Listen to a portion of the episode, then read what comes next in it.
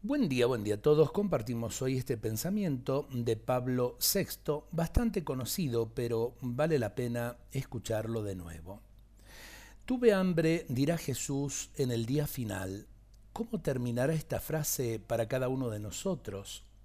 Tuve hambre y pediste que esperara. Tuve hambre y nombraste una comisión. Tuve hambre y viajaste a la luna.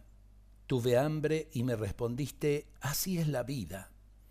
Tuve hambre y me respondiste, no empleamos a mayores de 35 años. Tuve hambre y me respondiste, que Dios te bendiga. Tuve hambre y me respondiste que no debería tenerla. Tuve hambre y no te faltó dinero para invertir en bombas para destruir. Tuve hambre y me respondiste, siempre habrá pobres. Señor, ¿cuándo te vimos hambriento?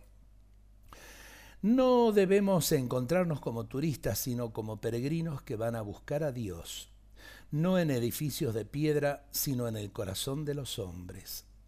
Cuánto de verdad en todo esto nos vamos acercando poco a poco a la celebración del nacimiento de nuestro Señor Jesucristo.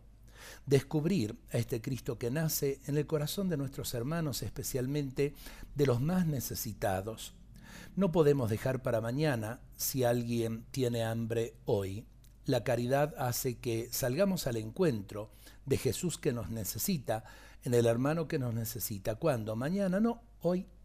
Ojalá que lo vivamos, ojalá que a la vez también lo compartamos en nuestras familias, en el trabajo, en el lugar donde Dios nos llame a vivir en este día.